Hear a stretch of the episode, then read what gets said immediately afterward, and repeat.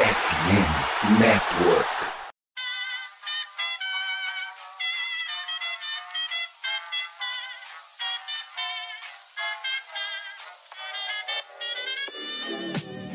Mais uma rebatida forte. E ela tá fora daqui! Uau! E ela disse adeus! É home run! Aquele abraço!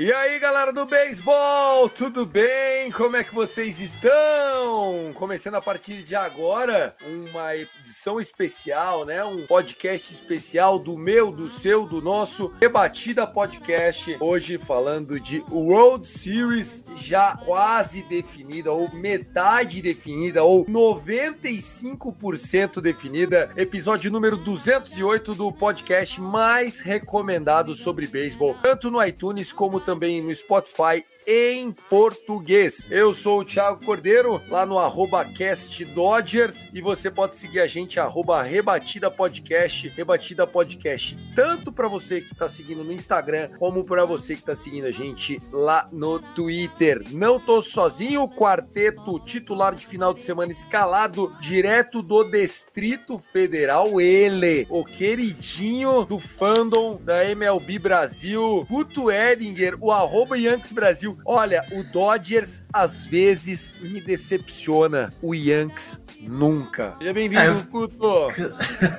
Fala, Tiagão, galera da mesa, galera que tá ouvindo a gente. Cara, eu ficaria bem decepcionado se eu fizesse uma das melhores campanhas da história do beisebol e fosse eliminado de virar num, num divisional por 3x1. Mas vamos que vamos, né? Não tá morto quem peleia. Ainda É não lógico, morremos. Vai é que dá, lógico. vai que dá. Melhor ser varrido na Championship Series. Salve, salve, Vitor Silva. E aí, meu irmão, como é que você tá, my friend? Salve, salve, Tiagão, Guto, Tássio, caros e caras telenautas que estão acompanhando aqui a live, ouvintes na edição em podcast. Pois é, Tiagão, eu tenho que escutar cada coisa diferente, né? Mas quando a gente for dissecar a série, principalmente do Astros e Yankees, vamos dissecar o novo método motivacional que foi revelado nesse domingo, dia 23 de outubro, aniversário de Pelé, rei do futebol, e o meu também, então já vou dar aqui Opa! É verdade? Seu Positivo. aniversário? Aê, Aniversário. garoto! Aê!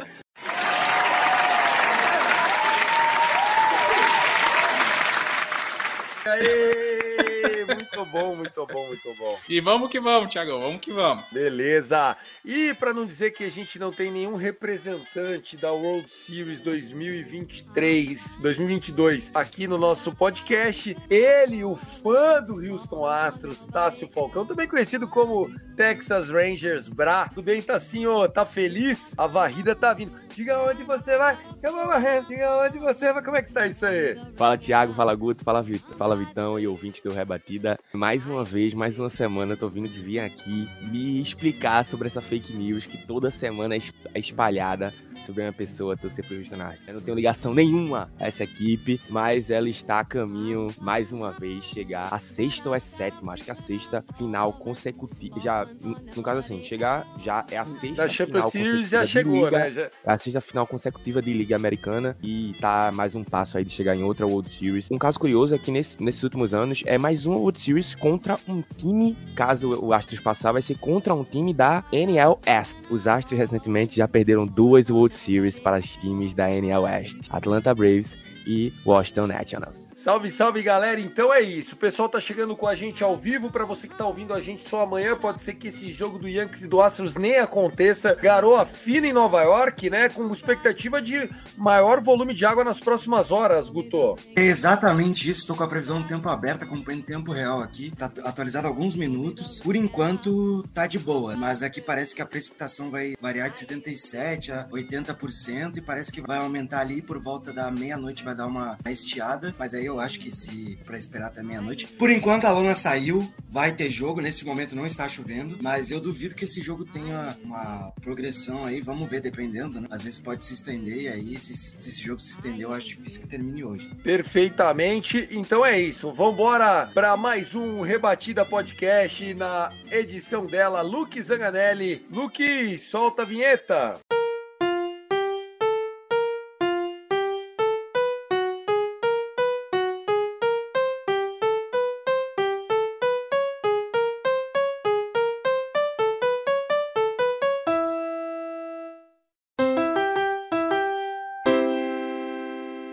Pessoal, lembrando que o Rebatida Podcast faz parte da FN Network e a gente quer conhecer mais sobre você. Para você que está ouvindo a gente, o podcast aí no Spotify, Deezer, iTunes, Amazon Music, na descrição desse episódio tem um link, é um Google Forms, né? Um, para você responder a nossa pesquisa. A gente quer entender da onde você está falando, da onde você está ouvindo, que time você torce, qual é a sua liga favorita e o que, que você consome aos finais de semana, durante a semana, seus é bem rápido, demora de 3 a 5 minutos para você responder. A gente não vai usar seu e-mail para spam, nada disso. Vem com a gente agora sim. Vamos falar da galera que já está na World Series nesse domingo à tarde, jogando na Pensilvânia, 13 anos depois. Eles estão de volta. O Philadelphia Phillies acaba de conquistar a National League Pennant e é o representante da Liga Nacional lá na World Series. O time de Kyle Schwarber, de Bryce Harper, meu Deus, que postseason dos sonhos, né? O homem tá fazendo aquilo que todo mundo disse que ele iria fazer e depois de um tempo todo mundo duvidou que ele fizesse, né? De previsão, mas é isso, o homem tá jogando demais. Nós vamos ter também com muita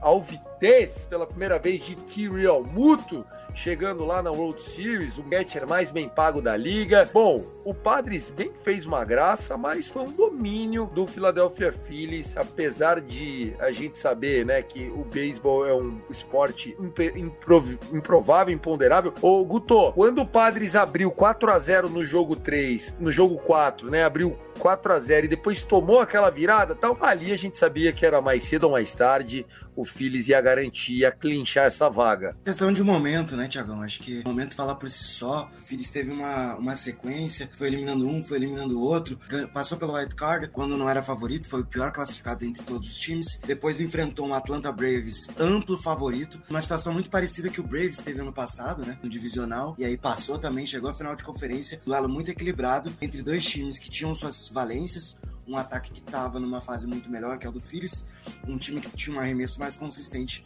que era o Padres, mas mesmo com uma virada no segundo jogo da série, ele levou a série ao empate. Lá em San Diego, não deu, Philadelphia fez muito barulho, é muito chato jogar em Philadelphia, ainda mais em outubro, deu tudo certo, é um ataque extremamente chato, com Carl Schwarber, líder de home runs da Liga Nacional, Bryce Harper dispensa comentários, o atual MVP, e fica aqui meu parabéns a Brian Cashman, porque o Bryce Harper queria jogar até de primeira base no Bronx e tá lá lá em Nova, e tá lá em Filadélfia agora. Não quis gastar esses 27 milhões de dólares com, com Bryce Harper por temporada, mas gosta de gastar 25 milhões com Josh Donaldson. Parabéns a Filadélfia. Volta à World Series. A última vez que isso aconteceu foi em 2009, onde foi derrotado por 4 a 1 pelo New York Yankees. Pois Saudades é. desse tempo, né? Saudades desse tempo, né? Vai lá, Vitão, você. E só para alimentar ainda mais, né, esse agradecimento do Guto ao Brian Cashman, né, só vamos reforçar aqui que Bryce Harper foi eleito o melhor jogador da NLCS. 8 de 20, aproveitamento de 40% no bastão, com 3 duplas, 2 home runs e 5 RBIs na série. O home run, o mais especial foi o home run na partida desse domingo, home run na, na parte baixa da oitava entrada, que virou o jogo para 4 a 3 e deu a vitória ao Philadelphia Phillies, vitória que, que garantiu a série, né? Tanto que a narração fala que é o lance da vida de Bryce Harper. A gente lembra, né? Ele era o cara em Washington e Washington ganhou o campeonato justamente no ano depois que ele, que ele foi para Phillies e acabou assinando com o rival direto, né? Que era o Philadelphia Phillies. E agora ele tá conseguindo dar a sua volta por cima, tá se provando, a gente pode colocar dessa forma. Ele pode comandar um time para uma pós-temporada. É como eu tava olhando até no, no blog do Orioles. O importante é você estar tá na dança, é estar tá na turma. E o resto é consequência. O Philadelphia foi lá e provou que é capaz e vai jogar a World Series 2022. Então, assim, ó, você sempre acreditou nesse time, né? Eu vinha falando que assim que começou os playoffs e eu vi aquela atuação do Philadelphia Phillies na série contra os Cardinals, eu disse, pô, tem um negócio diferente nesse time, cara. Foi passando, né? Foi pra rodada divisional e agora na chegada na NLCS, eu achei, pô, esse time tem coisa diferente para acontecer. Tudo encaixou, né? Então eu cheguei até a dizer que num, num rebates atrás que se esse time encaixar como um Austin Nationals de 2019 encaixou, ninguém segura e consegue chegar lá. E eu ainda disse mais também que esse time dos Phillies tem muito mais talento do que aquele time do, do Austin Nationals. Era só uma faísca que precisava e a gente sabe como é importante um time entrar num gatilho durante a pós-temporada. Pegou esse embalo, irmão, esquece. Não tem quem segure. Então eu vejo o Phillies chegando para essa World Series muito forte, cara. Independente de quem vier de lá, seja Astros ou Yankees, de forma milagrosa, a gente tem tudo para ter uma baita World Series, acho. E se for o Houston Astros principalmente, não vai querer vender de graça, logicamente, e a gente pode ter confrontos épicos, como foi esse final na NLCS também, que os padres tentaram lutar ali, né? Conseguir aquele home run lá, mas aí o Bryce Harper, que merecidamente não é só o melhor jogador da NLCS, como eu digo com, com a boca cheia, de que ele é o melhor jogador da pós-temporada até agora. De fato, os números dele são insanos. Queria dizer que além do Harper, né, eu ainda acho que o momento é uma coisa muito importante. Com todo respeito ao, ao Houston Astros, e pude acompanhar bastante do Astros pela paridade, muito porque a gente estava competindo em certo momento pela principal seed da Liga Americana. Acho que o momento do Phillies, independente de quem enfrentar, para mim eu acho que o Phillies nesse momento é o grande candidato a ser campeão. Eu tenho meus receios com o bullpen, obviamente, como eu já disse antes, a gente até naquela live, eu e o Tasso, a gente falou sobre o pior bullpen de todos os playoffs e disparadamente era o do Phillies. Eu acho que isso ainda pode ser um problema. Mas quando você tem jogadores que conseguem produzir, não só na temporada regular, mas nos playoffs, ouviu, Aaron Judge? Você vai conseguir ganhar jogos. Pô, o Bryce Harper tá jogando melhor do que na temporada regular. Assim, a gente tem que ver que o Bryce Harper, ele não está 100%. Tá com problema, ele vai se tratar desse problema só no off-season. O Castellanos não jogou o melhor dele na temporada regular. Tá mostrando isso agora. Tá conseguindo jogar melhor agora. Cara, o Kyle Schwarber, sinceramente, ele é demais. Ele é um jogador que completa qualquer time. Ele faz o feijão com arroz muito bem feito, com um temperozinho ali. E ter um 1-2 um, de Blake, Black Wheeler e Aaron Nola é, é, muito chato. Eu acho que esse time é o grande favorito nesse momento. Não comprei do jogo, inclusive tá lá no Reels do nosso Instagram, do Somos FNN. e falou isso em setembro, que o Phillies era um candidato seríssimo ao World Series. Todo mundo riu. E bom, o Phillies tá aí e vamos ver o que, que vai acontecer. O Phillies que teve 87 vitórias na temporada regular. Foi um time que ficou um pouquinho só acima dos 50 50%. Porém, foi muito bem lembrado aqui pelo Tássio, o sentimento de crescimento que eles tiveram nos últimos 30 dias transformaram o Phillies, que no papel sempre foi muito perigoso. Se você for começar uma temporada do The Show com esses times, você vai, cara, é, Rian Segura, Hoskins, é,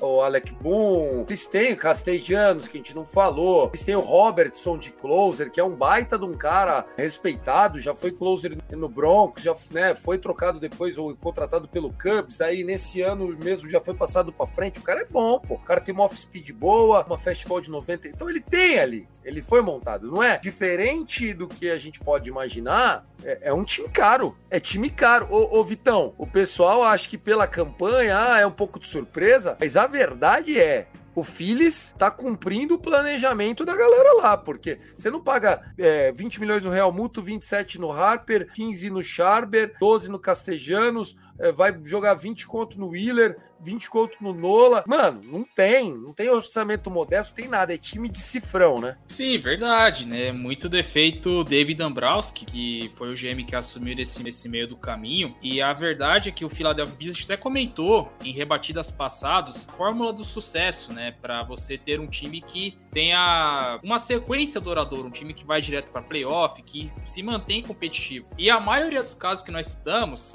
boa parte dos jogadores eram formados dentro das suas próprias farms. Você tinha uma base montada da farm, você trazia uma peça outra pontual e você tinha um time para brigar por anos e anos ali, aproveitando dos contratos, dos valores, enfim, dessa parte burocrática que tem na Major League Baseball. O Phillies não, o Phillies, quando teve a oportunidade, ou trocou, ou abriu sua farm para trocar por prospectos e depois renovar com os jogadores, ou foi trazendo os caras assim, ó, peso de ouro, vem para cá. Castellanos, vamos lá. Bryce Harper, contrato grande, bora, vem ajudar a gente. É o Muto, troca lá com uma M que senão vai, vai morrer, vai fazer nada lá. Vem para cá e te renova com você e tá tudo certo. E aos poucos o time foi ganhando um corpo. É claro, não teve resultados logo de cara, mas com o playoff estendido. Lembrando que, fosse a regra antiga, o Phillies não teria entrado na pós-temporada. Mas com essa nova, com, esse, com, essa vaga extra, o time tá provando que sim, na hora derradeira vai chegar lá. E o Thiagão tá muito feliz que o seu Miami Dolphins está jogando Sunday Night Football. Jogando não, tá amassando, tá? Tá amassando, tá atropelando. Era uma, era uma boa aposta no Survivor, viu? Mas a gente foi de Arizona Foi a minha. E,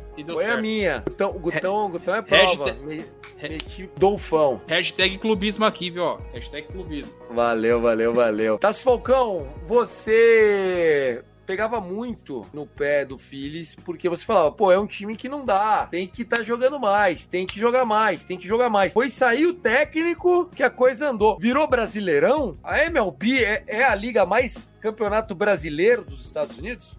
E é aquela coisa, né? Quando um time desfaz do seu treinador, você achou, ih, ou o time é, vai tentar o todo ou nada, mas você não vê confiança numa equipe que acabou de largar um treinador e vai seguir o resto da temporada sem um treinador, ou trazer um interino, coisa e tal. Então, foi o que aconteceu com o Phillies, né? Aconteceu também com a, até com o Los Angeles Legends essa temporada também, que é, largou o treinador, um bocado de gente largou o treinador durante a temporada, o, o- o Blue Jays também, né? Então você pensa, pô, esse time ou ou vão tentar o tudo ou nada, ou vão acabar acabando com a temporada de forma triste. Mas o Phillies conseguiu dar a volta por cima de uma forma que eu acho que tem tudo a ver também com o desempenho do time, com o que esses caras puderam provar, que a gente sabia que eles podiam provar. Né? Eu acho que o Jan Segura, por exemplo, é um nome de um, é, tá fazendo uma, uma, um grande playoff, né? Um cara que, se você for colocar no, mer no mercado há dois meses atrás, né? Eu acho que é, não teria tantos times na liga que queriam o Jan Segura como segunda base, entendeu? Eu acho que por estar tão inflado essa posição na, na MLB, pelo fato de que ele não é mais um, um destaque como era antes, até por ser um veterano, muito veterano. Então é o Phillies encaixou certinho, cara. Então é aquela fórmula do, da faísca, cara. Se pegou, irmão, esquece. Então é, é um time que foi muito forte e, logicamente, se for pegar um Houston Astros da vida, é, vai ter que tomar cuidado com esses erros, porque eu acho que, um exemplo, essa virada do, do Padres na oitava entrada, se fosse com o Houston Astros, eu acho que eles não conseguiriam virar esse jogo. Então, acho que vai ter detalhes que o Phillies não vai poder cometer, né? Erros que o Phillies não vai poder cometer se ele quiser superar o Houston Astros, que possivelmente vai ser o, o finalista da, da LCS na World Series 2022. Tá cravando, hein? A gente daqui a pouco vai falar de American League, né? Mas é, hoje vocês acham que o Phillies é o time mais perigoso pelo que faz no bastão ou no montinho, Guto? E depois eu passo pros meninos comentarem. Cara, eu acho que o ataque tá pegando fogo, né, cara? Pô, o Harper tá jogando bem, o Schwarber, a gente já citou aqui. Eu nem citei o Real Muto, que é outro cara que, além de ser muito bom no bastão, é um cara que tem muita velocidade em base e é o catcher do time também muito bom defensivamente. O Tasso citou o Segura, né? Queria dizer que se o Segura é velho, coitado do Thiago, porque o Segura tem 32 anos. O Thiago, coitado. Então, assim, Mas eu sou velho. Coitado de mim ou não, velho eu sou. Então, assim, eu, eu acho que o, o, o do, do nosso queridíssimo Phillies é, é algo que dá mais medo nesse momento. Mas o 1-2, o Wheeler e Nola, pode causar muitos problemas. Lembrando que o Altuve acabou de tomar um strikeout, o jogo tá valendo, né? O jogo começou. O Altuve está 1 de 29 na pós-temporada. Este é o lead-off do Houston Astros. E tanto o Álvares quanto o Altuve ainda não fizeram nada nessa série da Championship, Championship né? Mas o, o Álvares foi o responsável por aniquilar o Mariners. Então eu acho que isso pode ser um problema para Houston mais para frente. Mas do lado de Phillies, do Phillies eu acho que o ataque é a grande valência desse time. E se Schwarber, Harper, Helmuto, Castellanos continuarem pegando fogo, com Alec Boom, cara, o Rhys Hoskins, ele tem uma energia muito forte, ele tem uma ligação com o Philadelphia muito grande, né? Então eu acho que Mas ele é meio eterna promessa, né? Era pra É, ele mas- jogar mais. era pra ele jogar mais do que ele joga, né? Ele, ele é legal, tal, tá lá, faz a dele. Mas era pra É, ele ele estar poderia melhor, ser. não sei. Ele poderia ser um dos melhores da liga na posição, minha opinião, né? Mas eu acho que Concordo. se tudo encaixar nesse momento, cara, é aquilo, é momento. A gente falava que o, que o Nationals ia ganhar em 2019? Não, foi lá e aconteceu, né? Sim, sem dúvida. Montinho ou bastão, Vitão? O que te assusta mais ou que te traz mais confiança nesse Phillies? Olha, eu colocaria um misto dos dois, viu? Porque até o bullpen do Philadelphia que a gente ficava com o pé atrás, pode colocar assim, lembra que a gente fazia as previsões, a gente falava, eu não confio no bullpen do Phillies, então eu apostava no outro time porque a gente ficava com aquela coisa, bom, o bullpen do Phillies uma hora vai acabar entregando a paçoca, mas não é o que a gente tá vendo aqui nessa pós-temporada, ó. Os números da pós-temporada e arremessadores do Phillies, apenas três pitchers estão com ERA menor do que quatro, que são, com exceção a Zach F, Red Hand e Bailey Falter, os demais estão com ERA ali bem equilibrados até. A gente pode até forçar um pouco mais a barra, que nós temos pitchers com ERA abaixo de 3. Kyle Gibson, Ser Anthony Domingues, Zach Wheeler, Noah Syndergaard, Ranger Soares, Andrew Belatti e David Robertson. O Kyle Gibson, ídolo de Tasso Falcão, tá zerado. Não tomou uma corrida até agora na pós-temporada. Mas Tá ele, ele, tá, ele, tá, ele tá de quê? Ele, ele é o quê nesse, nessa. Ele é meio middle reliever? Eu não vi direito. Não, ele, ele tá como reliever, vamos ser honestos.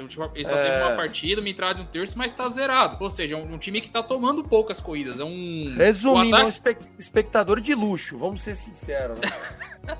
É aquele famoso, né? Se você, você pode pensar por outro lado, se você colocar menos o jogador para atuar, menor, é, maior a sua chance de você ter sucesso, né? Dependendo de qual jogador você for colocar. Mas assim, nós temos dois arremessadores com mais de 10 entradas arremessadas, que são já citados que o Guto falou, Miller e Aaron Nola, e eles vão ser muito utilizados, muito visados na pós-temporada. Lembrando que o jogo 1, sabe, é na quinta-feira ainda, vai ser no fim de semana, ou seja, vai ter muito tempo para esses caras descansarem. Sexta-feira, Vitão. Obrigado para Philadelphia poder montar a sua programação. Porque pro ataque a gente não precisa falar mais nada. Hoskin jogando muito, Harper aproveitamento de 40%. O Harper, metade dos home runs que o Harper bateu em pós-temporada tá sendo em 2022. Ele tem 10, 5 só nessa pós-temporada. Fora os outros nomes. Até alguns que ainda estão devendo e tal, mas eu colocaria um pouco de equilíbrio nos dois, porque Philadelphia se encontrou na hora que mais precisava. Legal. Você tá assim, ó, quando fala Philadelphia Phillies, é o quê? Defesa a gente sabe que não é, porque os bichão vacila demais. Parece o esporte, sabe? Dá aquelas tremidas. Mas é, o bastão é o montinho. Eu, eu acho que eu concordo com o que o Vitão trouxe, do fato de que eu acho que também é uma mistura. É os dois. Eu acho que quando a gente fala de um time embalado, é um time que consegue se dar bem em, vários aspectos, em várias partes do campo. Tirando o fato defensivo, que o Phillies falha bastante. Alec Bom é, é loucura. É um, um, misto entre ataque e defesa e, e também o pitching que acaba fazendo com que as coisas funcionem. Kyle Gibson, como o, o Vitão falou, ele só, infelizmente, só jogou uma entrada e um terço, mas ele era um, um cara da rotação do Phillies, da rotação starter durante a temporada regular. Então, eu vejo esse Phillies é, mais com, nesse, nesse fato dessa mistura. Então, eu acho que se alguma coisa desalinhada aí, tipo assim, se o time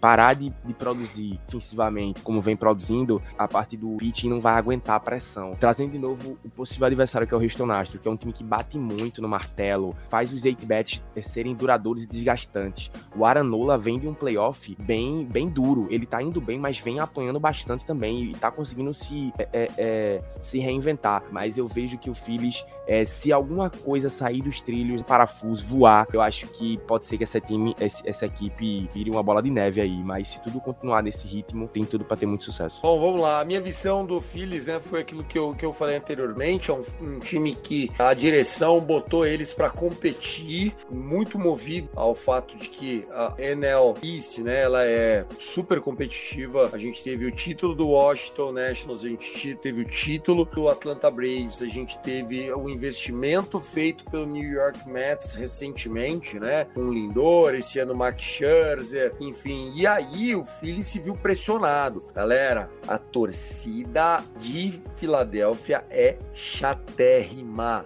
Os caras pegam no pé, cornetagem, turma do amendoim pra cacete. Os caras corneta demais. Todo ano eles não esperam nada do Phillies, menos do que caneco ou vergonha. Então, assim, é um time que fez por onde, montou, se colocou nessa situação, soube estar saudável na hora exata. E assim, você ver um cara como Kyle Gibson, com a rodagem que ele tem, né? Com a experiência que ele tem, e ele numa National League Championship Series jogar só menos que dois innings, mostra o quanto que esse time tá pronto, o quanto esse time tá preparado para enfrentar. E óbvio, né? Fica também um pouquinho na mesa a fragilidade do Padres. Você não vai chegar longe em outubro tendo Chamanéia e Mike Clevinger no montinho. Querem algum comentário desse Padres? Eu acho que com Tatis, Runner poderia ser até uma história diferente isso tudo. Querem comentar alguma coisa? Eu acho que ano que vem é o ano deles. Assim, meu palpite. Eu já achei que eles foram muito longe esse ano. Tudo que eles mostraram foi a final de conferência, a final de liga mais inusitada,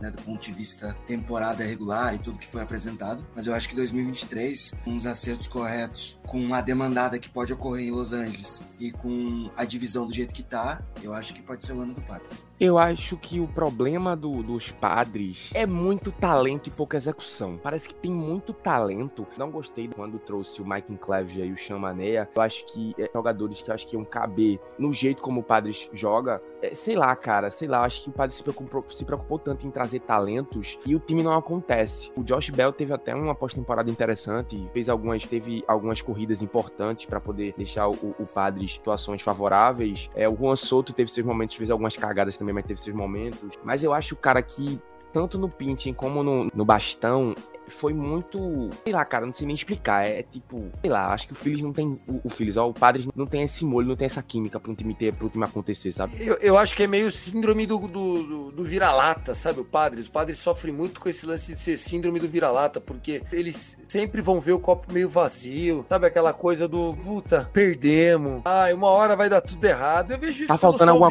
coisa. É, sempre. não sei. Você, Vitão, como é que você enxerga esse Padres? Bom, 2023 eu não vou dizer que é o ano deles. Eu coloco como vai ou racha. Porque boa parte da- do time, pelo menos em campo, vai estar lá. Manny Machado volta, vai ter a volta do Tati, você tem Jay Cronenworth, os catchers retornam, Juan Soto para mais um ano, Trent Grayson, enfim, você já tem já uma base montada. Boa parte dos jogadores vão acabar retornando, né? Agora, você tem o Josh Bell, como o Tasso falou, vai ser free. Será que ele volta? A gente não sabe. Então vai ter, vai ser outra off-season, que vai ser uma off-season bem decisiva para San Diego se alinhar, para que eles tenham, né, o seu plantel e aproveitar o que eles podem, porque o Guto levantou bem, levantou a bola certinho. Acontecendo uma debandada em Los Angeles, o Padres acaba se tornando favorito dependendo de quantos jogadores saírem do Dodgers, por exemplo. Então, vai ser uma off-season bem interessante por esse ponto de vista, mas pela E, base Vitão? que tem, é o vai o racha. E então, lembrando que o, o San Francisco Giants é um time de orçamento modesto, né? É,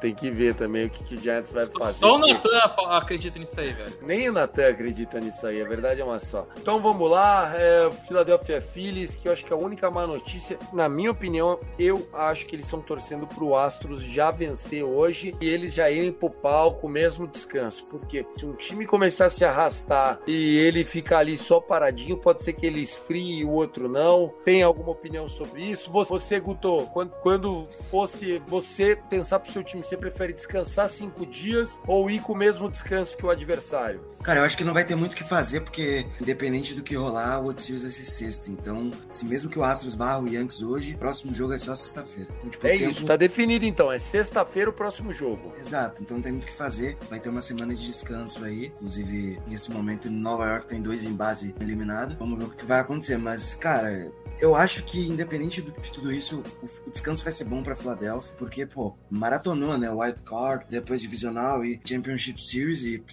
o descanso também é bom, às vezes não tanto, né? Mas vamos ver como é que, como é que vai ser esse todo aí do time de Philadelphia. Eu acho que é até injusto falar, falar de folga com o time do Guto, cara, porque os caras praticamente não folgou, era tipo jogo adiado por chuva, outro dia jogava e depois jogava de novo, e, e chuva e joga e não joga. Então, justamente os caras partiram já da final da, L- da LDS pra um jogo 1 de, de LCS. De LCS. Bom, vamos lá. Terminando então nosso primeiro bloco aqui do Rebatida Podcast, na edição de Luke Zanganelli. Vambora, Luke, passa a régua.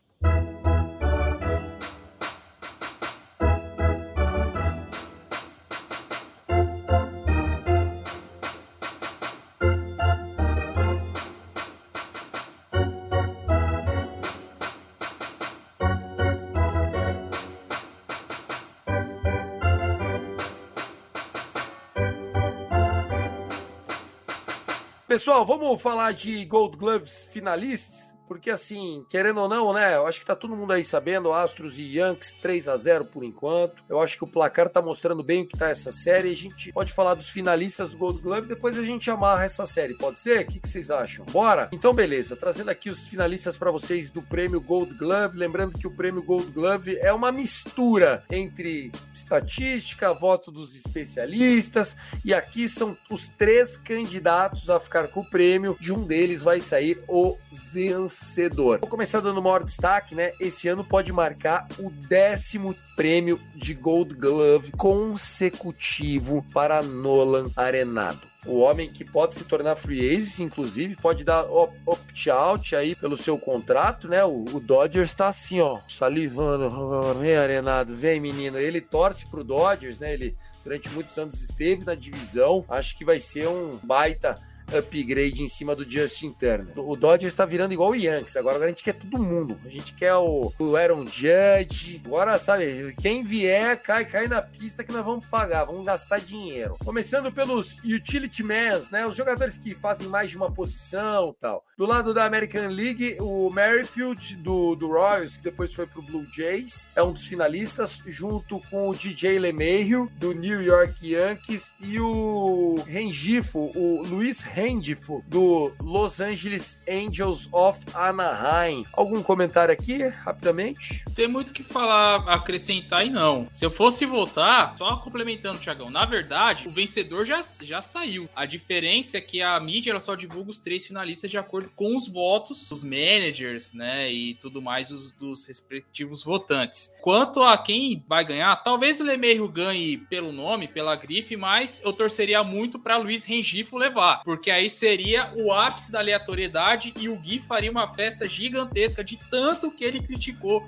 Luiz Rengifo, o incriticável lá dos lados de Anaheim. Eu acho que é do Lemeiro, pelo nível que ele apresentou a temporada inteira, ele se lesionou no final. Ele foi um dos melhores na defesa na terceira base, um dos melhores na defesa na segunda base, e ele jogou muito bem também na primeira base, quando ele quebrava o galho. Não era a melhor dele, mas ele na segunda e na terceira. Lembrando que o Lemeiro já tem a luva de ouro como segunda base pelo Colorado Rocks. Eu acho que vai ficar com ele, mais pela grife, pro ser Nova York, mas o Rengifo também fez grandes jogadas durante o ano todo. E você tá assim, ó, alguma sugestão aqui? Nós, nós vamos pra National League com. Eu acho que, eu acho que não. Eu acho que até o, o, o Randifo, ele é bom, cara. Eu acho que não seria nem aleatório. Ele é bom. Ele teve uma temporada interessante e, e é, é uma diversão, entre aspas, meio a todo aquele caos que era o Los Angeles Angels desse ano. Eu acho que, junto com o Shohei Otani, óbvio, foi um cara que fez al- algumas partidas muito interessantes. Então, acho que é, é- faz jus ele tá aí. Mas acho que é isso. Perfeito. No lado da Liga Nacional, dois jogadores do Cardinals, o Brendan Donovan, Tommy Edman, eu gosto do Edman, ele joga de segunda base, vai ser jardineiro lá fora, o homem é brabo, e o Dalton Varsho, Dalton Varsho que ele joga de catcher até center field, velho. De chão é brabo demais. A minha torcida seria, inclusive, pra ele, Dalton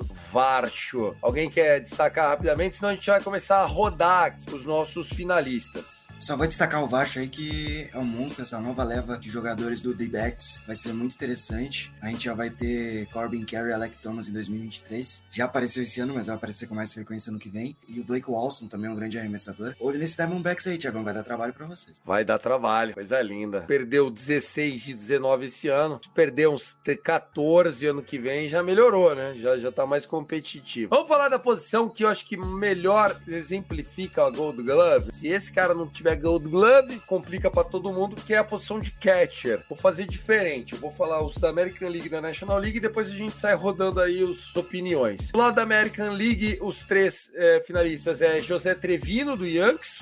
Meu Deus. O Cal Hallager do, do Mariners e o Sean Murphy. Sean Murphy que joga no time mais econômico da liga, né? O, o, o Oakland A's. Da Liga Nacional, sempre ele, Travis Darno, JT Realmuto, que também já levou esse prêmio anteriormente, e o Tomás Niro, do New York Mets. Cara, tá uma briga de foice isso aqui, hein? Tudo aberto. Olha, Liga Americana não é questão porque o Guto tá aqui, tá? Tá na live, tá acompanhando aqui com a gente, mas deve ser o José Trevino que leve o prêmio na Liga Americana, porque nas métricas defensivas ele foi o melhor da Liga, da Liga Americana, assim, disparado. Nada contra o Riley, que foi muito decisivo. O Murphy, que já é conhecido por ter uma boa defesa, mas o Trevino vai acabar levando na Liga Americana. Agora, na Liga Nacional, duro, viu? Talvez eu desse meu voto pro Real Muto pelo nome, mas ficaria entre esses dois mesmo. Acompanho o relator, Real Muto na Liga Nacional. Uma competição ali com o Darno, talvez. Mas acho que o nome pode fazer diferença e ele foi bem. E o Trevino foi o melhor catch defensivo da MLB em 2022. No UFC dele, liderou a liga no quesito de pitching frame. Foi o que mais conseguiu strikeouts na emolduração da bolinha, se assim pode se dizer. Ele é essencial. Quando ele tá em campo e a areia dos arremessadores do Yankees, na sua grande maioria, são abaixo de 3. Quando ele não está em, está em campo, fica acima de 4. Pra ter uma ideia, Cole com o Trevino tem um areia abaixo, quase batendo 2. Sem o Trevino, o areia dele beirou os 4. Então, é José Trevino e Helmut são meus votos. É isso. Acho que se os critérios do Gold Glove incluísse, logicamente que não, mas se incluísse aspectos ofensivos, o Kyle Rives do, do Seattle teria uma chance. Mas o, o Trevino realmente ele consegue fazer pitchers mais ou menos parecerem bons quando ele, Tá com ele saudade? tá atrás do plate. Não, não precisa Tá não, saudade? saudade não. Eu não, eu tenho o Mais Jonah um- Hine. Não, é, não é possível. É mais um jogador que o Texas tá doando. Mais um! Rapaz, olha, juro, é, é ruim de- demais ser Rangers, velho. Putz, eu entendo esse homem. Coitado, olha, o povo hebreu sofreu Deixem mais que Chris todo Young mundo. trabalhar. Menos, menos nossa. Chris Young. Esse cara não foi morto ainda? Meu Ele Deus do céu. Ele, essa semana ele trouxe aí, ó. Trouxe o três vezes campeão da World Series pro, Dallas, pro, pro Texas Rangers. Quem? Quem? O, o do Bruce Giants. o manager, ex-Giants, agora é o manager do Nossa! Rangers. Ah, o, o, o Bosch lá? Bosch? O É Bosch isso? é o novo treinador Bosch. do Texas Rangers. Caraca, esse cara é raiz demais, velho. Esse cara é só naquela época que ficava só cuspindo fumo. Tá, mas É. ô Tassi, quando é que vocês vão trazer um técnico de verdade? Que é isso. Eu vou dar meus dois centavos aqui. Eu acho que o DT Real Muto realmente é o maior hype, mas a minha torcida fica pro Sean Murphy. Pra ver se pelo menos o ex ganha alguma coisa esse ano. Primeira base é já é uma posição que né, a gente tem alguns jogadores consagrados aí, outros não tanto. Na Liga Nacional, Paul Goldschmidt, que já levou a, a luva de ouro anteriormente. Matt Olson, é, meu amigão, o homem tá lá, né? Na- no ataque e na defesa, mandando bem demais. E a gente tem também o Christian Walker do Diamondbacks. Nossa, jura mesmo que os caras ficam analisando o Diamondbacks? Devia, o Diamondbacks devia estar eliminado desses prêmios aí. Ninguém assiste Diamondbacks. Ó, aí na American League tem o Vladzinho, Vladimir Guerreiro Jr., o Anthony Rizzo. Olha só, o Yankees toda vez. Acho que é pra aumentar voto na internet. E o Luiz Arraes, do Twins. E aí, rapaziada, esses primeira base aí. Goldschmidt, quase que uma lock ou não? Eu acho que o Gold é ao concor. Do lado da Liga Americana eu ficaria com a Raiz, porque eu não entendo por que, que o Rizzo tá nessa lista. O Rizzo é um dos melhores primeiras bases defensivas Por da que Liga. será? Não, mas ele não jogou bem pra- estar nessa lista em 2022. Tanto é que ele foi um dos piores em rate defensivo de toda a MLB. Tava com rate defensivo negativo. Ele foi pelo nome, ele não deveria estar aí. O Vladimir Guerreiro, a mesma coisa. Ele não é bom defensivamente. Tanto é que ele era a terceira base, virou a primeira base. Sobrou a Raiz, eu acho que é por eliminação. Meu voto é na Raiz, mas quem eu acho que deve ganhar por nome é o Rizzo. Meu, se, se o, o Vlad tá entre os três, eu já achei absurdo. Só falta me inventar e dar o prêmio pra ele. Aí é a falência do Gold Glove, cara. Desculpa, não dá. Eu sei que o Lucas, Lucas Cobb gosta do Blue Jays, mas, cara, o Vlad não dá pra ele ser melhor defensor, velho. Se ele ganhar, aí pode acabar com o prêmio, cara. Porque aí é hype total. E eu tenho uma teoria que eu vou falar mais pra frente a respeito dessa luva de ouro aí, viu? Porque eu vi um torcedor falando que eu acho que faz Se muito você sentido, citar, Thiagão. se você citar Derek Jeter aqui e ele ser ruim Não, na não, não. defesa, Não tem nada a ver com teremos- o Jeter. teremos não, briga. não tem nada a ver com o Jeter. É outro, outro assunto, é outra parada. Aguarde. Respeita o capitão, hein? Respeita o capitão. Ô, tá assim, ó. E você? Você tem alguma opinião sobre esses primeira base? Pra mim é tudo magro. É Goldschmidt e o resto ninguém merece estar aqui, hein? Cadê, cadê, Ah, cadê Fred Freeman? Cadê? Ô liga, ô liga roubada? Vocês estão maluco? Fred Freeman joga bocha, seus mané. Tá maluco? Mas aí também, se o Fred Freeman fosse, ia ser por nome também. Porque já tá o Riso aí, só porque é Yankees. O, o Vladzinho, só porque é o Vladzinho. Gostei muito da temporada que o Arraes fez esse ano. Acho que também seria meu voto junto com o Guto. Ele jogou muito bem esse ano, nessa temporada, defensivamente também. E do outro lado, vou de Christian Walker, só pra. Nem olhei o número dele aqui. Eu tô olhando o número dele agora, mas vou de Christian Walker, só pra Você tá, você tá igual o bingo. Tá falando qualquer nome aí. Ó, vamos lá. Segunda base na American League. Andrés Jimenez, do Guardians. André Jimenez, surpresa boa desse time aí, dessa molecada. Jonathan Scoop. Sim, velho. O ex-Baltimore Orioles. O homem que já fez Vitor Silva chorar. Marcos Simeon. É, tá vendo? Tá achando que saiu caro esse contrato? Tá barato. O homem é Gold Glove. E aí, na Liga Nacional, Jake Cronenworth, só falta ele defender. O resto faz de tudo o Cronenworth. Tommy Edman, eu acho que esse tem chance. E o Brandon Rodgers, cara, como é que podem dar essa, essa defesinha do Rock? é uma teta. E aí, rapaziada? Olha, Liga Americana, por incrível que pareça, o Scope é um dos melhores segundas bases defendendo, velho. Não é piada, é sério. Foi um dos melhores da posição em métricas de defensive run saved, foi um dos melhores da posição, de verdade. Mas, se fosse pra escolher um, cara, eu iria no Jimenez, viu? Porque o Guardians, ele, ele fez um... É um baseball, small ball total, só que é um time que defende muito bem, velho. Então, se fosse pra escolher alguém, talvez pelo nome, por ter colocado o time no outro patamar, campeão de divisão, eu iria no, no Andrés Jimenez no meu voto. Agora, na Liga Nacional, cara, rapaz, difícil, viu? Mas eu votaria no Ed. Eu acho que o Edman deve ganhar na Liga Nacional, porque o Cardinals sempre tem 90 jogadores. É impressionante como o Cardinals, todo jogador, desde o do, do single way, o cara defende bem, né? É, é uma métrica pra jogar em St. Louis. Eu vou de Tommy Edman, acho que é o cara mais seguro. Detalhe, ele não jogou bem só como segunda base defensivamente. No shortstop, como terceira base também, ele já atuou ali. Mas terceira base foi muito pouco, foi mais shortstop segunda base. E do lado da Liga Americana, André Jimenez.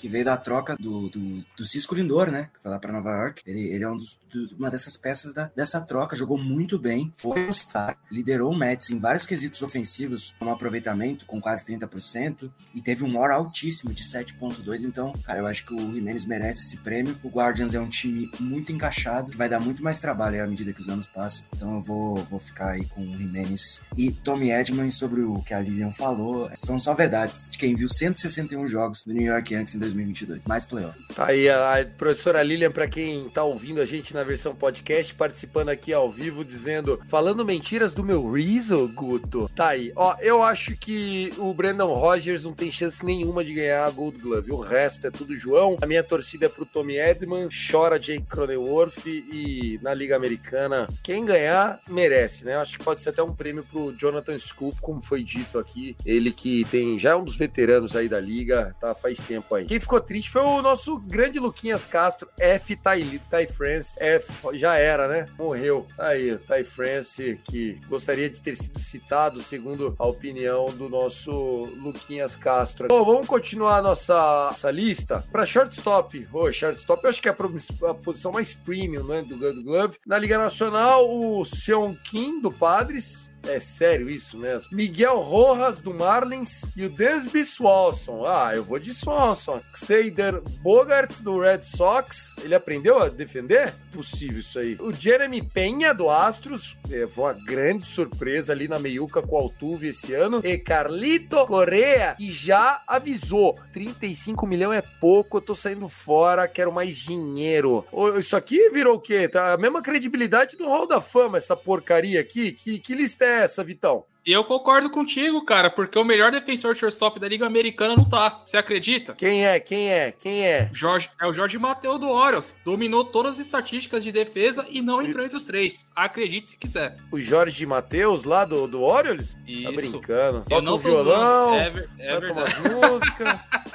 Cara, eu, eu não sei o que aconteceu pra ele não entrar. Tanto que eu até vou comentar com o Gusto uma teoria que é verdade. Eu acho que o Boras deve dar um jeitinho pra colocar jogador dele lá, velho. Porque se o melhor jogador de defesa não tá entre os três, alguma coisa tá muito errada nessa votação, cara. Mas é, é bizarro, tá cara. É bizarro, é bizarro, cara. Não faz o men- o menor sentido. Esse nome aí tem que ser o Correia, que é o menos pior. O, o Alexander Bogart estar nessa lista é uma É uma vergonha. É uma vergonha. O, o Boston Uma Red. Sox tem uma das piores defesas da liga desde 2020. Então, Isso não, não tira da minha cabeça. É um dos piores fielding percentage de toda a liga desde 2020. Então, assim, não tem porquê o Alexander Bogarts tá nessa lista. Ele deve dar opt-out no contrato, obviamente, mas tem porque dar nessa lista e é Carlos Correa na Liga Americana. Na Liga Nacional, eu só lembro do Swenson, não lembrei dos outros dois nomes que o Thiagão falou. Se puder repetir. Foi o Sean Kim, o coreano do Hulk do Padres, e Miguel Rojas do, do Miami Marlins. Desses três eu ficaria com o Kim, que é um dos melhores defensores aí da Liga Nacional. É,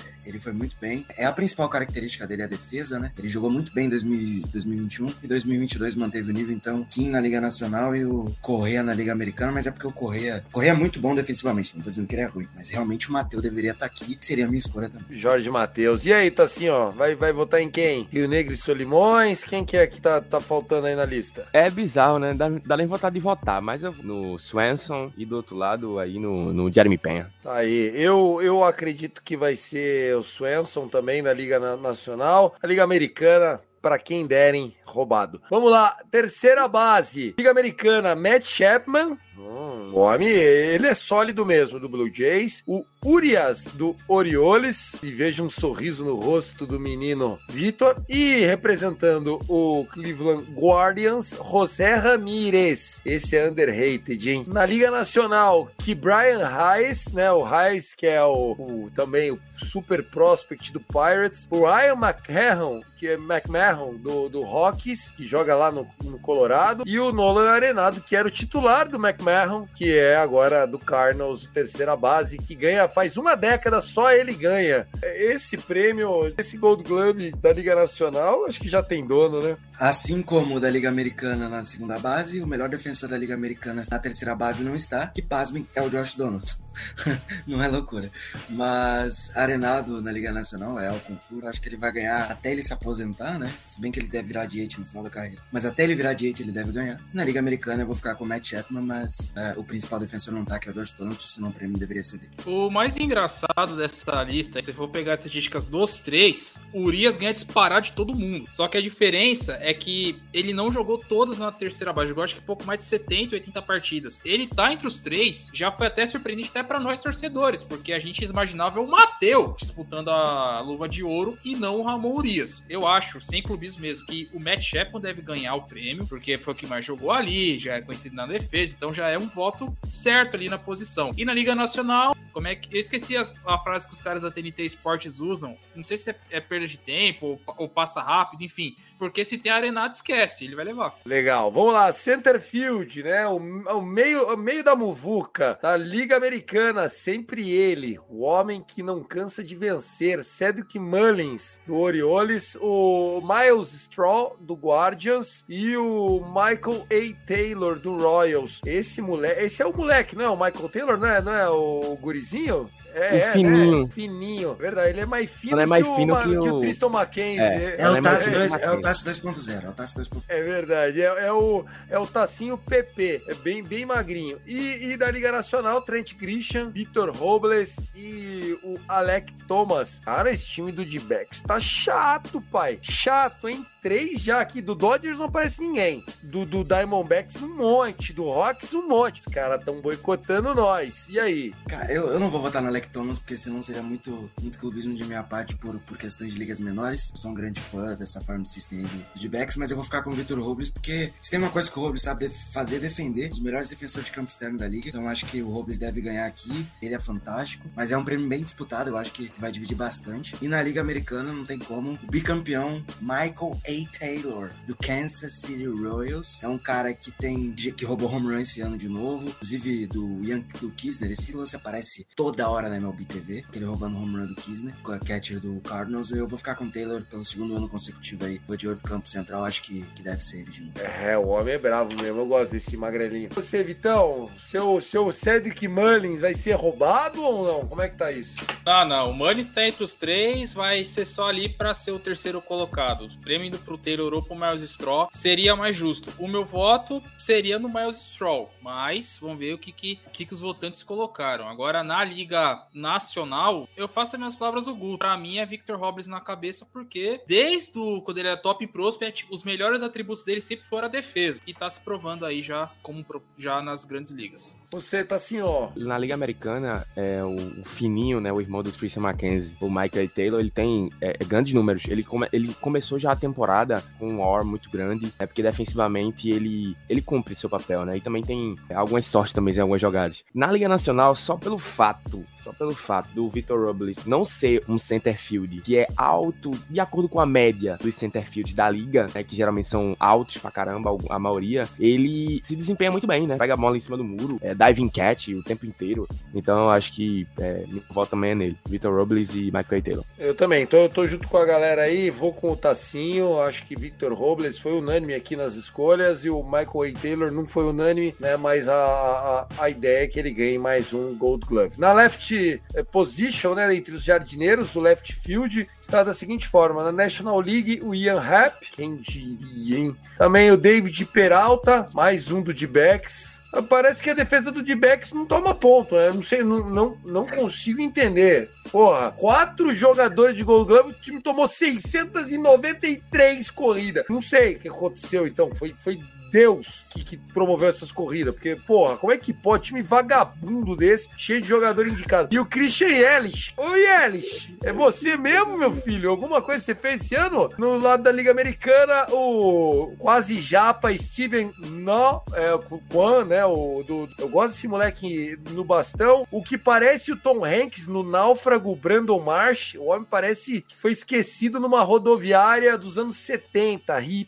Pongo, né? Barbão, cabelão. Cara é todo born to be wild. E o Andrew Benitendi acabou o ano no Yankees. Nem o Gutinho acha que ele vai ganhar essa Gold Glove. E aí, turma? Quem leva nesse show de horrores aqui do left field? O que eu acho um pouco curioso é que alguns jogadores não terminaram, né, a temporada suas respectivas franquias. O Peralta terminou a temporada com o Tampa Bay Rays e o Marsh, é, o Brandon Marsh, né, que foi citado, ele tá disputando, vai jogar justiça por Philadelphia Phillies. Isso. Então, pra você, pra você ver como, como, como as coisas estão, né? Mas assim, quanto à votação, rapaz, essa, essa me pegou, cara. Essa me pegou. Eu voto no Ian Rap, tá? Na Liga Nacional e na Liga Americana, bicho. Aí, aí é osso escolher, viu, cara? Talvez o Quan, velho. Seu calor e por ter jogado legal no ataque, ser um não ser aquele jogador de potência, mas aquele cara que chega muito em base e defende muito Isso. bem. Então, eu votaria no Steven Cohen e no Ian Rap. Fininho também, Quan, hein? Fininho. Primo do Michael A. Taylor, né? Finerro. Você vê, o cinto tá na última casinha, assim. O bichinho tá quase dando duas voltas. Fala, Gutão. Cara, na Liga Americana do Benintendi, segundo ano consecutivo, jogando muito bem, se adaptou muito rápido ao campo esquerdo do Young Stage. Uma pena que teve um, um problema no pulso e não tá jogando. Espero que renove com o Yankees. É um cara. São protótipos muito parecidos ali do Cohen e do, do Benintendi. A taxa baixa de strikeouts, jogadores que chegam muito, com muita facilidade em base, canhotos. Então acho que deve ser do Benintendi, mas o Quan também é um excelente voto. Você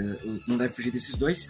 E na Liga Nacional, a gente vota no menos pior. O menos pior é o Ian Rap. Jogou muito tempo também como campo central, então essa eleição não faz o menor sentido. Vamos de Ian Rap porque é o que tem. Os outros, Peralta, me desculpa, Peralta não defende, ele não é, não é bom defensor. E o outro, nem lembro quem que você citou aí, Thiago. O Christian Yelich. Ele é um dos piores Ah, defensores pelo que amor de na liga. Deus, Yelich, Yelich, Yelich parece um bonecão de posto, tá assim, ó, sabe? A bola chega nele, ele não, nem, vai, nem na bola ele vai direito. Pelo amor de Deus, os caras tão malucos nisso aqui. Tem uma explicação pra o David Peralta ter sido escolhido. Eu acho que realmente, como o Thiago falou, ele ficou revoltado pelo fato de não entender é, o, o, o D-Backs tem jogadores no Golden Glove. O Peralta pelo fato que eu acho que o, D-Backs sofreu essas 600 corridas aí depois que ele saiu, que ele foi trocado pro Tampa Bay. Então acho que a explicação deve ser essa. Realmente ele tava muito bem, defendendo tudo, ninguém fazia corrida no D-Backs. Foi ele ser Ninguém, trocado ninguém. o D-Backs sofreu 600 corridas. Real- realmente, né? Nossa, o D-Backs, nossa, que primeira metade maravilhosa que o D-Backs fez, né? Pelo amor de E Deus. não ele consegui por playoffs. Não, não sei como, faltou só um detalhinho pro D-Backs. Faltou só assim, sei lá, nenhum time jogasse mais. Até dezembro, só eles capaz dele conseguir roubar essas 87 Faltou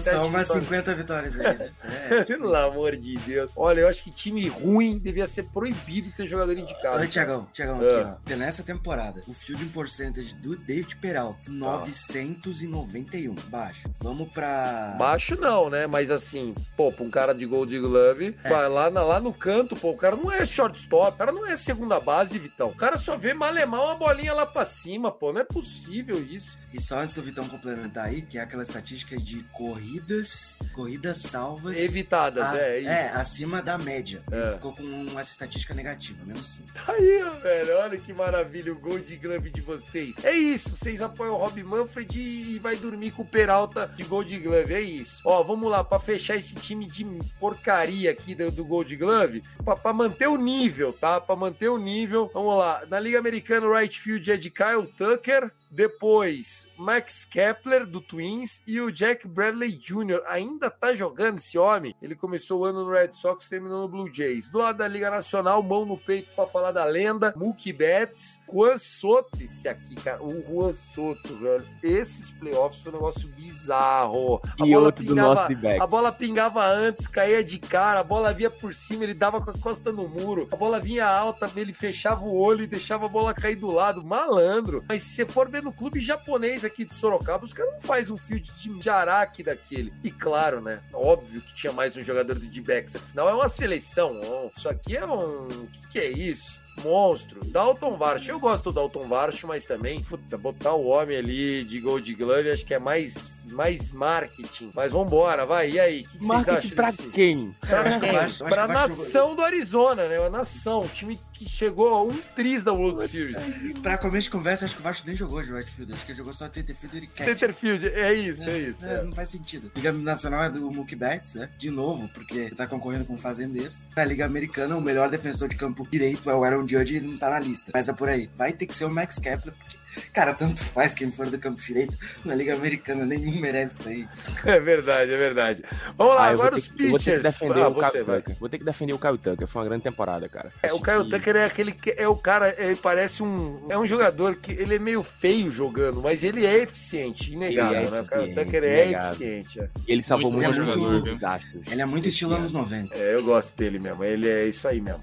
Ele é bom. Ah, Vitão, você, amarrar esse show de horrores aí. Ah, o, o Guto já falou já a premiação. O, o Judge defende pra caramba e justo no ano que ele machuca pouco, ele não tá entre os três. Não consigo entender. Na Liga, Nacio- na Liga Nacional, o Mookie Betts. Na Liga Americana, o Jack Bradley Jr., que se eu reclamei que o Urias jogava pouco, o JBJ ele tá jogando menos ainda que ele. O mesmo número de jogos. Porque não é possível, cara, não ter outros defensores pra entrar. O, DPJ começou o ano em Milwaukee, acho que passou, ou não, começou o ano em Boston e passou por 90 franquias. E, e ele jogou de right fielder, de left fielder e de center field. Faz sentido. Bom, eu não sei, eu não entendo mais nada. Eu ainda acho que tem coisa do Boras no meio aí. Só que eu fui pesquisar, o Peralta não é agenciado pelo Boras, então não sei o que pensar. É, segue Aí. o jogo aí. Segue o jogo, segue o jogo e o Yankees amassando. Já é 3 a 0 pro Yankão contra o Houston Astros. E tem jogo nessa Liga Americana aí. A gente vai falar um pouquinho agora pra fechar. Antes, só repassar os pitchers, né? Do lado da Liga Americana, o Berrios, o Shane Bieber e o Tylon do, do Yankees. Do lado da Liga Nacional, Tyler Anderson do Dodgers. Maia, meu amigo, onde vocês foram arrumar isso? Corbin Burns do Brewers e o Max Fried do Braves. Cara, juro, eu- assisti quase todas as starts do Tyler Anderson. Não vi ele fazendo nada demais. Nada, nada demais. Não entendi porque ele tá aqui nessa, nessa lista, mas tá aí. Eu acho que seria importante pro Corbin Burns ganhar essa, que eu quero que eles atolem em cima do Brewers. Brewers tem que cagar sangue pra pagar esse salário deles aqui no arbitration. Você, Vitão, pra amarrar esses pitcher aí. Liga Nacional, eu não lembro quem que eu votei na, na enquete dos letrados, mas sei que o, o Fried e o Anderson é, estavam entre os melhores nas métricas avançadas. Se eu tivesse que escolher um dos dois, eu acho que iria de Max Fried mesmo, viu? E na Liga Americana, salvo engano, arre- mesmo arremessando no que o pitcher é pago pra fazer, ele, ele indo mal, o Berrios ainda foi um dos melhores defendendo. É o caso do Scope na segunda base, que teve uma das piores temporadas dele no ataque, mas na defesa ele mandou bem. Olha, eu ficaria entre Berrios e o Shane Bieber, mas, sinceramente, pra mim, quem ganhar dessa turma aí já tá de, de bom tamanho, viu? É, Tiagão, não teve Arizona, né, pra tua alegria aí, ó.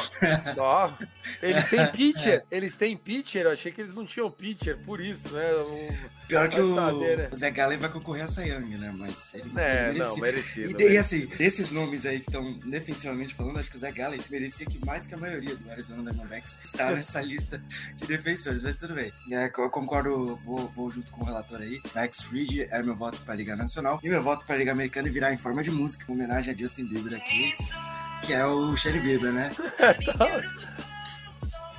Aí, ó, ó, ó, ó, boa. É parecendo um K-pop aí, mas é o Justin Bieber. Você tá assim, ó, pra amarrar nesse negócio aí. Eu só quero que a gente termine essas listas logo, cara. Então, Max Acabou, Fried acabou. e, e qualquer um aí do outro lado. Beleza, é isso. Vamos só pedir então aqui pra gente amarrar, pra vocês fazerem um comentário sobre essa série que tá caminhando pra um 3 a 1 né? O Aaron Boone resolveu de uma maneira inusitada dar um up no mental aí da turma, depois da derrota no jogo 3 em casa e na iminência de uma desclassificação. Big Papi recebeu ligação. Que história é essa, Gutinho? Yankees utilizou da- das filmagens da ALCS de dois. ALCS de ALDS, não vou lembrar agora de cabeça, o Vitão com completo depois. Mas aquela, aquela série que teve em 2004 entre Yankees e Red Sox, que tá até um documentário no Star Plus, né? Aqueles dias em outubro, que a gente tava ganhando a série, e aí o Red Sox virou, passou, eliminou o Yankees e o resto da história. Então o Yankees tentou se fazer disso. É uma série que no papel aparenta uma coisa e em campo foi outra. O Yankees tinha plenas condições de estar ganhando essa série por 2 a 1 com, pasmem, duas vitórias em Houston, onde o Houston Astros não jogou bem. O jogo 2, principalmente, a gente teve muitas oportunidades jogadas no lixo de ter ganho aquele, aquele jogo. O jogo 1, um, o Verlander teve uns strikeouts, parecia uma grande atuação, mas ele só foi conseguir jogar bem